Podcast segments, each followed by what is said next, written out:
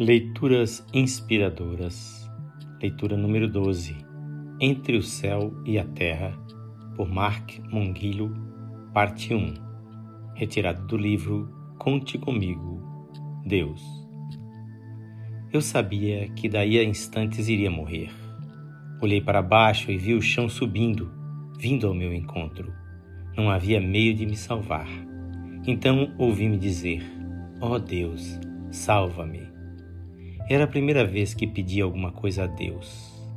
Toda a minha vida fora dono de mim mesmo. Acreditava em Deus e ia à igreja, mas o fazia por um hábito que recebera de meus pais e que praticava mecanicamente, sem pensar muito. Trabalhava numa fábrica de motores em Connecticut, mas esta falira e de repente me vira sem emprego. Mas nem assim pensei em recorrer a Deus. Afinal de contas, a vida era minha e cabia a mim encontrar outro serviço. Mas os meses se passavam e ainda continuava desempregado.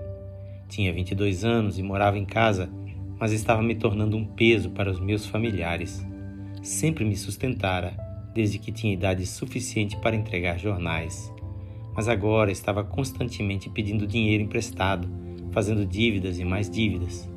Por fim, arranjei um emprego, o único que me apareceu fui ser tripulante num iate que ia para a Flórida.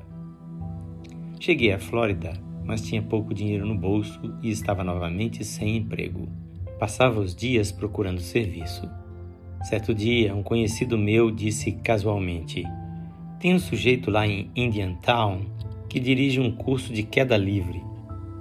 Havia algum tempo sentia-me fascinado pela ideia de fazer queda livre Sabia que o esporte estava se tornando cada vez mais popular e ocorreu-me que, se aprendesse a praticá-lo bem, poderia talvez arranjar um serviço de instrutor. Fui até o curso e inscrevi-me nele. O aeroporto particular que se utilizava ficava numa fazenda situada na tranquila e belíssima região dos Laranjais, a leste do lago Okeechobee.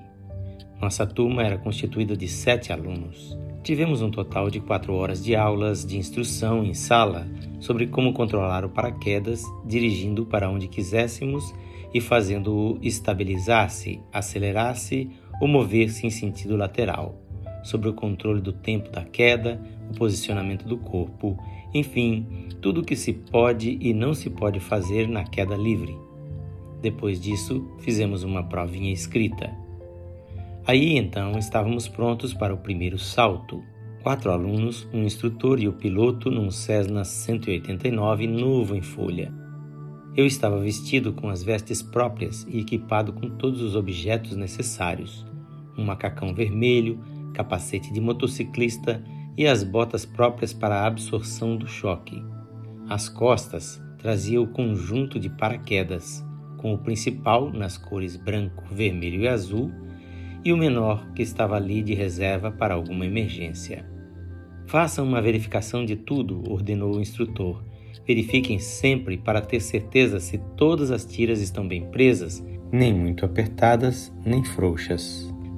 Voávamos a mais de mil metros de altitude, passando sobre pastos relvados e laranjais cortados por valas de irrigação.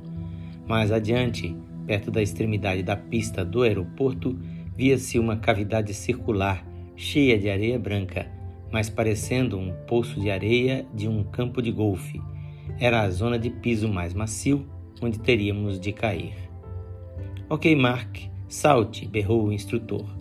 Atirei-me pela porta da cabine do avião, arqueei as costas, estendi braços e pernas e pus-me a contar bem devagar. Um, dois, três, quatro, cinco, na leitura de amanhã, vamos conhecer a continuação dessa história. Esta leitura é gravada por seu amigo, Pastor Edson Grando. Que o Senhor Jesus abençoe ricamente a sua vida.